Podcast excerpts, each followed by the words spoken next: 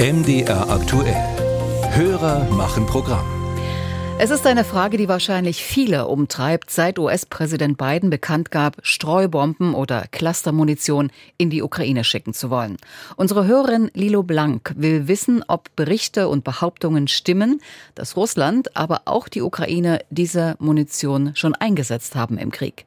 Ich habe Frank Eichmann danach gefragt. Er beobachtet für die ARD den Kriegsverlauf.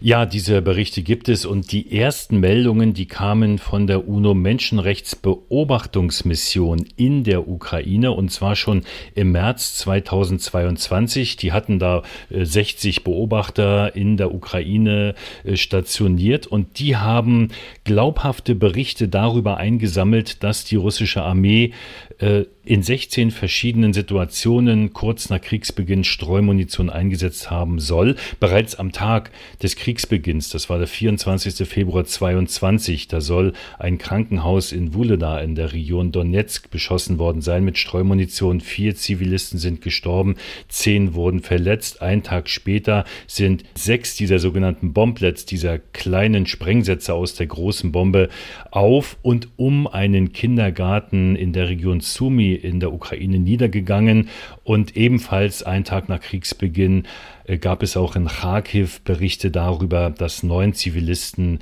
durch Streumunition getötet und 37 verletzt wurden. Warum gerade zu Kriegsbeginn? Weil aus militärischer Sicht diese Streumunition so effektiv ist, weil man eben mit relativ genauer äh, Trefferwahrscheinlichkeit doch sehr viele Ziele zugleich erreichen kann. Und es hat auch Berichte gegeben, auch äh, durch die UNO-Menschenrechtsbeobachtungsmission Ukraine, dass auch die Ukraine Streumunition eingesetzt haben soll, und zwar auch nach der Besetzung in Gebieten, in denen sich die russische Armee aufgehalten hat. Also beide Seiten haben in diesem Krieg äh, Streumunition eingesetzt.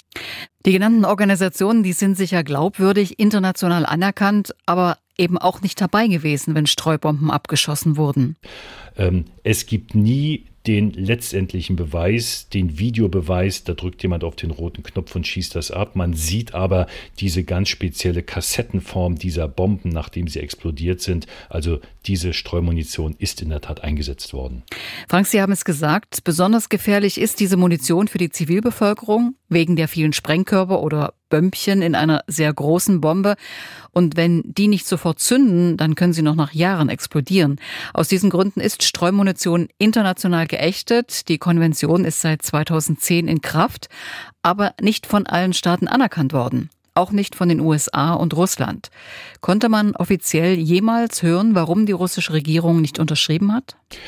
Naja, sie haben sich einfach nicht angeschlossen äh, an diese Konvention und die Gründe, die es gibt, sind ja sehr gut. Und äh, weil Sie sagten Bömpchen, diese sogenannten Bomblets, diese kleinen Geschosse, die wiegen ja immer noch sieben Kilogramm. Eineinhalb Kilogramm ist Sprengstoff, 300 Splitter kommen da raus und in so einer in Russland oder in der Sowjetunion äh, produzierten äh, Sprengmunitionsrakete, da stecken 50 von diesen Dingern drin. Das, was die Amerikaner liefern wollen, da sind sogar 70 solcher äh, kleinen äh, Bomben, die dann entweder explodieren oder nicht.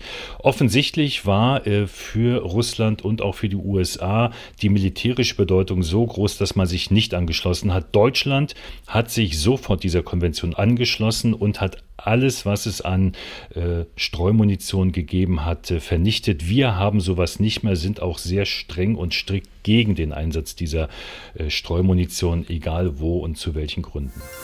Musik